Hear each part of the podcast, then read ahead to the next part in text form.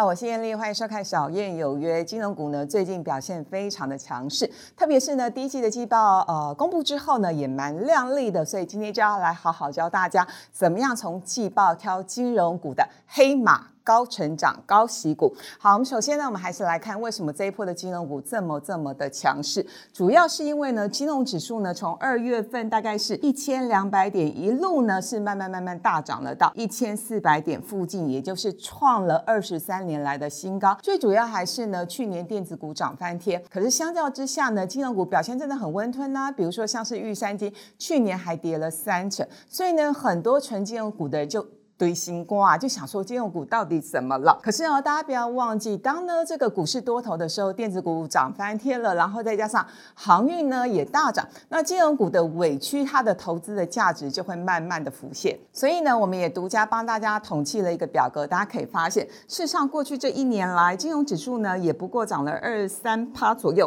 可是大盘涨了六十五趴呢，所以呢，最近金融股真的是急起直追，在最近这一个礼拜呢，金融指数呢是涨了将。近五趴，远远赢大盘的一点八趴，更不要说一个月、三个月的绩效也都是胜大盘的。也因为资金轮动非常的快速，那我们看到今天盘面上表现比较强势的呢，包括水泥股、还有轮胎股等等。所以呢，我会建议大家，如果大家对金融股有兴趣的话呢，我们一样啊，我们的操作的逻辑就是买黑不买红，以及呢分批在布局。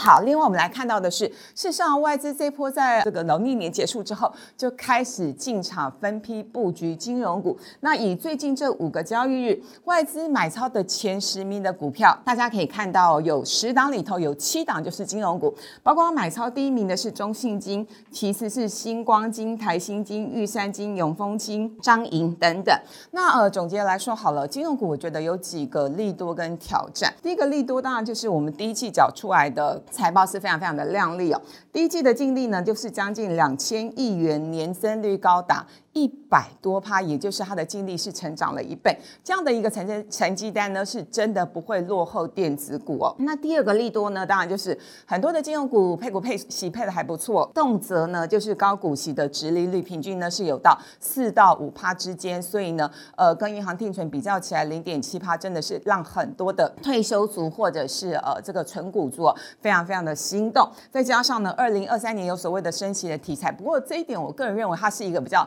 遥远的题材，因为呢，目前看起来还没有升息的空间跟条件，但确实随随着美国经济的好转，这样升息的意味有越来越浓厚。好，那呃，金融股的挑战呢也有两个，大家仔细听哦。第一个是为什么呢？呃，金融股第一季可以缴出这么亮丽的成绩单，其实有很大的一个原因，是因为呢，呃，金融股有些它旗下有寿险公司的，他们去年投资了很多股票跟债就是大赚钱啊，所以它实现了所谓的资本利得，而这样的。资本利得呢，今年可不可以持续下去，或者是明年能不能持续下去，也就是所谓的续航力道。我觉得这个部分大家要再持续再观察，再做一些追踪。那第二个挑战就是呢，越接近呢除权息日，它的股价呢又就会越接近所谓的高点。意思就是大家为了去参与除权息，而且为了赚这个现金股息值利率，所以呢就会卡位在一般来说是八月了，就会卡位在八月月之前就开始纷纷去进场做一些布局。当然大家都进场买啦。等到真正的要除权息之后呢，股价就掉下来了。所以这个部分呢，也要请纯股族的人，特别有兴趣的人呢，我们要来做一些观察跟思考。好，那接下来就是今天的这一集的重点哦，也就是我们要帮大家呢，从第一季的季报。挑一些黑马股，也就是呢，我们没有意料到它真的第一季季报这么的亮丽，以及呢高成长、高配息的金融股的股票。好，那就第一季的季报来说，呃，成绩单最亮丽的，当然第一名是富邦金，第二名是国泰金。富邦金跟国泰金呢，第一季的 EPS 分别是四点八九元跟四点三二元，它的 EPS 的年成长率是高达一。倍之多。那我觉得比较有意思的是，过去大家会觉得，不管是富邦金或者是国泰金，以他们过去的历史的配息的记录，了不起就是三趴多吧，它称不上是所谓的高股息。可是呢，最近呢开了法人说明会之后，我觉得不管是富邦金或者是国泰金，也感受到大家对于高股息的喜爱。所以呢，到目前为止，虽然这两家公司都没有宣布呃真正的一个鼓励政策，但是呢，这两家公司有特别强调，今年的配息会比去年还来的要好。那现在呢，法人就推估喽，以富邦金来说，今年有可能是配到三块。那换算一下呢，呃，目前的股价大概它的殖利率有机会跳高到四点八趴耶。好，那以国泰金来说好了，它之前的鼓励政策呢也比较保守。那它去年按照我们呃，我们按照它去年的一个配息的状况，它的殖利率应该是三点八趴左右。可是呢，国泰金也说啦，今年的配息会配的比较好，所以极有可能。法人就推估，它今年应该会配到二点五块，这样换算下来呢，它的值利率也进一步跳高到四点八趴。所以大家有没有觉得很奇怪？为什么富邦金跟国泰金明明都已经涨了，还可以持续上涨？尤其是呢，富邦金表现是非常的强势，主要的原因就是在这边。好，接下来呢，中信金，中信金呢，其实最近外资买非常多，为什么呢？呃，一来它找出来的第一季的季报不错，它的 EPS 呢有一块，然后年成长率呢大概有五十五趴，那配的也还不错啊，也有。四点多趴之间哦，所以呢，很多人就觉得说，相较之下呢，中信金涨得没有那么多，股价涨幅没有那么凶，可是配的也还不错哎，所以呢，外资就在这边有一些积极的布局。那元大金很容易理解，因为我节目之前也推荐过了，元大金呢，呃，第一季的季报呢大概是零点七八块，那它年成长率也高达一倍啊，它的配息的状况大概也是比法人预估的还要好，现在有四点六趴，再加上呢，呃，其实最近新开户的人数很。多元大证券还有元大投信的成绩单也都还不错，所以呢，我想这档标的大家也可以做留意。好，接下来我们要讲的是呢，那到底有哪一家金融股他们缴出来的成绩单真的是让大家眼睛为之一亮，就是架杠的黑马股呢？那因为每个专家的看法不太一样，如果是我的话呢，我会投给国票金跟兆丰金。怎么说？因为呢，他们今年第一季的 EPS 大概是零点四七左右，可是呢，它的呃成长率也高达将近两百趴左右，哎，其实也很容易理解，因为国票金呢，它旗下有国票证券，那今年所有的呃这个金控公司旗下如果有证券公司，然后证券公司它的市占率又前几名的话，所以呢，它的这个呃获利能力大，就是要大幅的成长。不过呢，这个国票金要特别提醒大家，我想呃外资之前有一些积极的卡位，所以呢，我们看到它近期的涨幅是将近了三十八趴，我觉得短线要再复制这样的模式。会有点挑战性。那兆丰金我非常的喜欢，为什么？虽然呃几年前大家都在一直讨论它有什么洗钱的问题，可是不要忘了，毕竟它还是非常这个稳健的一个关谷的银行。刚也特别提到它的这个殖利率一直都还不错，所以今年五点二四趴的这样的一个表现，呃，我想呢，再加上今年疫情获得蛮好的一个控制，所以呢，它今年的获利能力有机会更上一层楼。那另外，如果大家对于所谓的呃高配息是比较执着的，除了兆丰。金之外，我觉得像是永丰金，大家也可以做一些留意哦。永丰金今年的第一季的 EPS 是零点三九元，它的年成长率大概是八十五趴。不过呢，就它过去的一个殖利率，特别是呢，今年估算起来大概是五点二八趴。哎，其实外资也还是蛮喜欢的，所以我们看到外资在这边呢是连续了买超四天的一个状况。其他的像是和库金，我想和库金呢，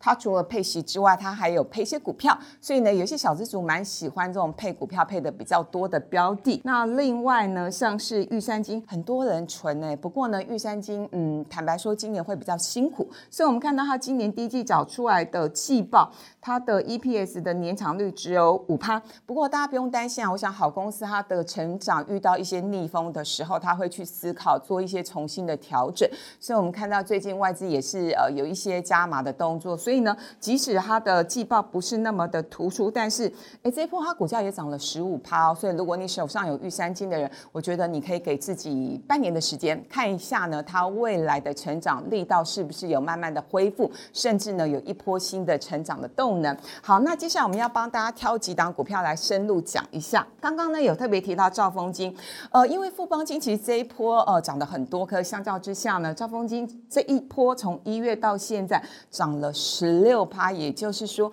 它的涨幅相较起来比较没有那么的惊人，而且呢，它的成长的题材在于呢，因为疫情获得了控制，它的海外的分行，包括东协、美国、日本等等企业的放款，预估呢几乎都会有成长哦。所以今年的 EPS 大概是预估是两块钱起跳，跟去年比较起来，至少是成长一成之多。那配息的部分刚好特别解释了，也帮大家做一个统计，是最近这十年来兆丰金的现金值利率呢，平均是高达五点二二帕，而且重点是。它是少数金融股里头每一年都填息完毕的一档好股票，这样大家理解了吗？好，那筹码面呢？我们看到外资连续这两天买了一万多张，哎，还不错啦。那目标价法人是喊三十五块，那以目前的股价到三十五块来说的话，我想距离也不是太遥远，但是会不会一定涨到这个价位？也请大家呢，我想自己再多做一些功课，再做一些持续的追踪。不过呢，我们先来看的是能不能够挑战前坡高点三十三点二块钱。我觉得这件事情呢，大家也可以做一些留意。再我们要讲的是富邦金，富邦金按照我刚刚的逻辑，其实公司已经说了，今年这次的配息会配的比较多，所以它不仅是高成长，它事实上它也列入了高配息的行列了。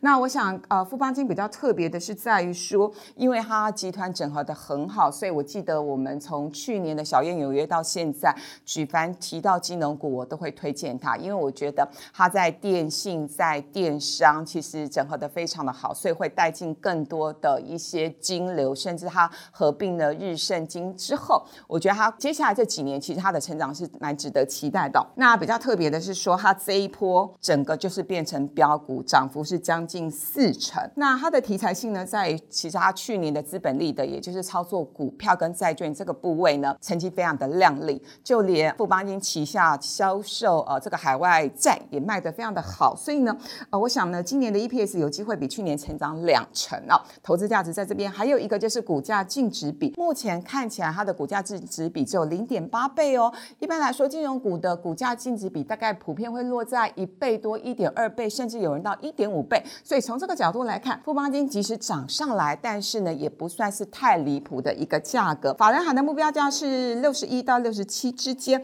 不过因为真的短线涨多了，所以我会建议大家有兴趣的人也不用追高，我们等有一些拉回，大家再做分批布局。最后再来讲的是呢，外资最近买最多的外资的新欢叫做中信金。中信金从一月到现在也涨了十八趴，当然没有像呃富邦金涨得那么夸张，但是呢也算是这个涨幅比较中间的一档金融股。好，其实中信金呢还有两只小金鸡母，分别是呃旗下的创投跟证券。那一样证券呢获利好，所以呢这个相关联的一些这个成绩单就不错喽。那就成长性来说的话，它的呃财富管理呢目前今年嗯应该预估会有不错的一个呃这样成果，所以呢再加上它的寿险的保单成本是下滑，那预估今年的 EPS 大概是二点二五元左右，其实利率也不错啦。刚刚有特别提到，所以呢如果你对高配型你觉得你不是那么执着，然后你又希望有一点成长性，然后又希望是外资法人在琢磨的标的，我想中信息蛮符合这样的标准哦。股价净值比也只有一点一倍，不算太贵。